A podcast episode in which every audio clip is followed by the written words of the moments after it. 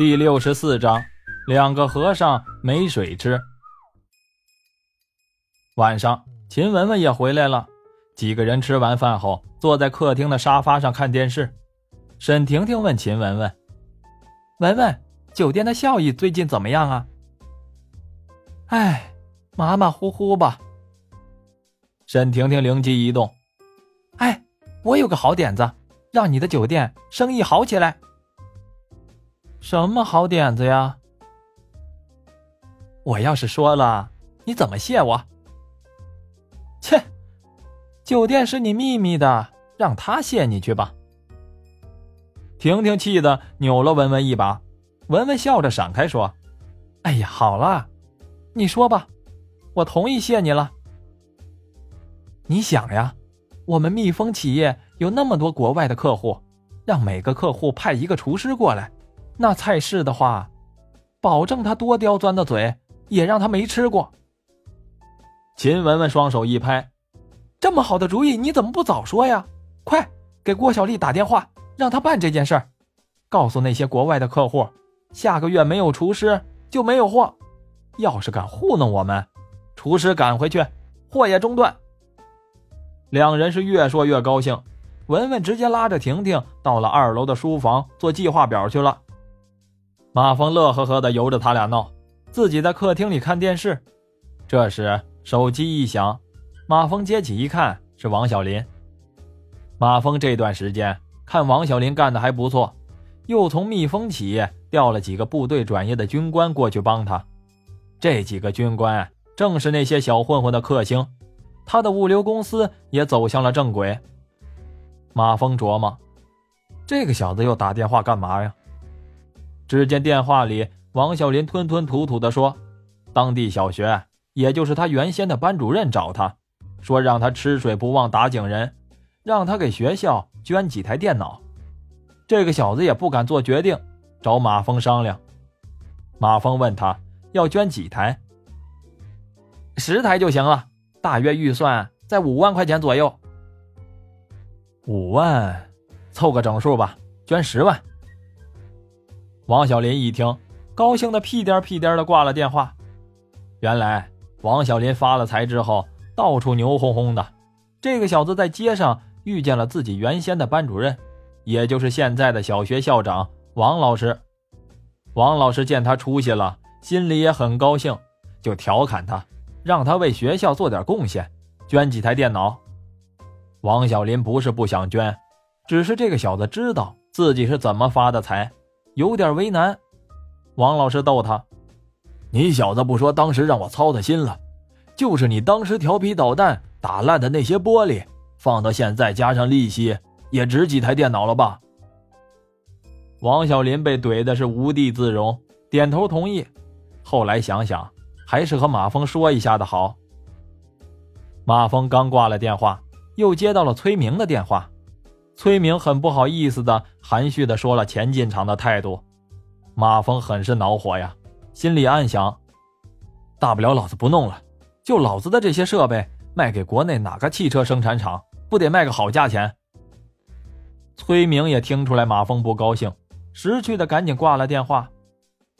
马峰正在这烦着呢，电话又响了，接起来一看是侯培云，马峰问他：怎么样？我给你们介绍的生意好吧？哎，生意很好，我和冯玉才都发财了。没看出来呀，你路子很广啊。有次我去蜜蜂进货，经销商把蜜蜂的门都挤破了。我们能提到货，也多亏了你朋友啊。那就好。侯培云为难的对马峰说：“呃，你看，你能不能再找找你朋友？我和冯玉才。”商量想换一个城市代理，怎么了？省城的买卖不好干？嗨，不是，蜜蜂的产品哪有不好卖的呀？你给我多少，我就算在撒哈拉沙漠都能给你卖光了。那你们为什么要换地方呀？哎，别提了，要是再不换地方，命都没有了，钱再多也捞不着花了。原来侯培云他们发了财以后，因为钱挣的太容易了。两个人都买了新车，侯培云的女朋友阿平也弄得是穿金戴银，也不知道是太招摇了还是怎么了，就被人家给盯上了。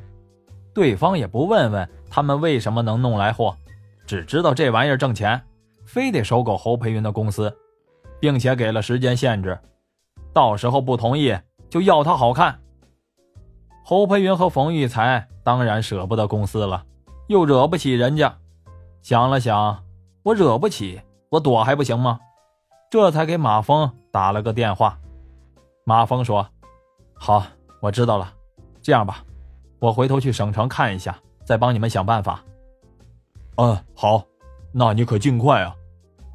马峰就给莫叶打了个电话，告诉他带着一组马上去省城出差。到了之后，先在指定的社区附近找地方先住下，顺便摸摸当地各个团伙的情况。莫叶答应了一声。到了晚上，马峰一个人孤独的躺在床上，是无比郁闷。人家三个和尚没水吃，自己这才两个就没水吃了。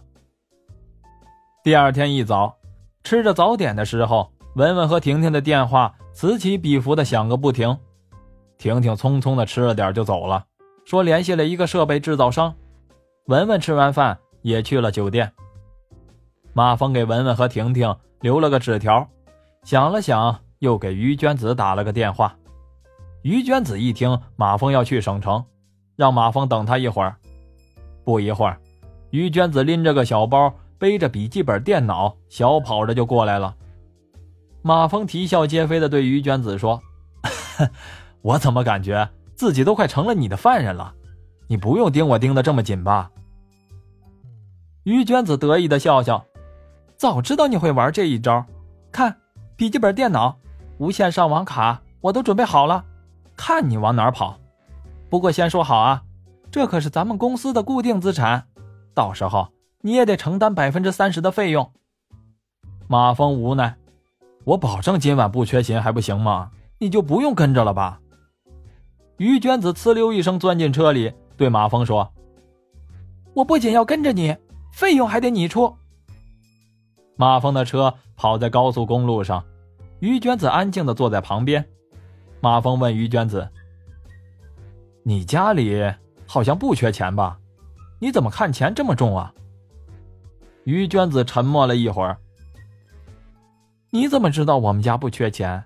我爸爸虽然旗下的很好，挣的钱也比一般人多一些，但是也就仅仅多一点而已。我爸爸呀，从来不参加商业活动。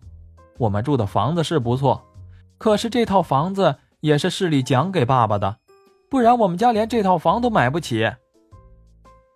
啊，于老师参加比赛没有奖金吗？哎，你也知道，我妈妈不是中国人，我妈妈家也不富裕，我姥爷根本就是一个酒鬼，我的两个舅舅，一个开了一家商店，勉强混个温饱，另一个舅舅是个三流律师，但就他那水平，因为老输官司。常年也难接到几个活每年妈妈都要回趟家，先不说来回的路费，回家一趟总得带点东西吧。爸爸不想妈妈委屈，每年都给老爷家大笔大笔的孝敬钱。马峰无语了，真是家家有本难念的经啊。马峰想了想，哎，让你舅舅打电话申请代理蜜蜂的产品吧。于娟子惊喜地说：“真的。”那可太好了！说完，拿起电话就打了一个国际长途，通知了舅舅这个好消息。其实于娟子早就有这个想法了，只是她和沈婷婷一直不对付，不好意思张口罢了。打完了电话，于娟子还沉浸在兴奋之中，叽里咕噜的和马峰说个不停，说了半天才想起来自己刚才说的是日语。于娟子不好意思的挠了挠头。马峰说：“哈，没事儿，我听得懂。”过了半天，于娟子又调皮的问马峰：“喂，文文和婷婷，你喜欢哪一个呀？那个郭小丽也不错，我看她呀，对你好像也有意思。”于娟子见马峰不说话，其实我也不错的，要不你考虑一下我怎么样？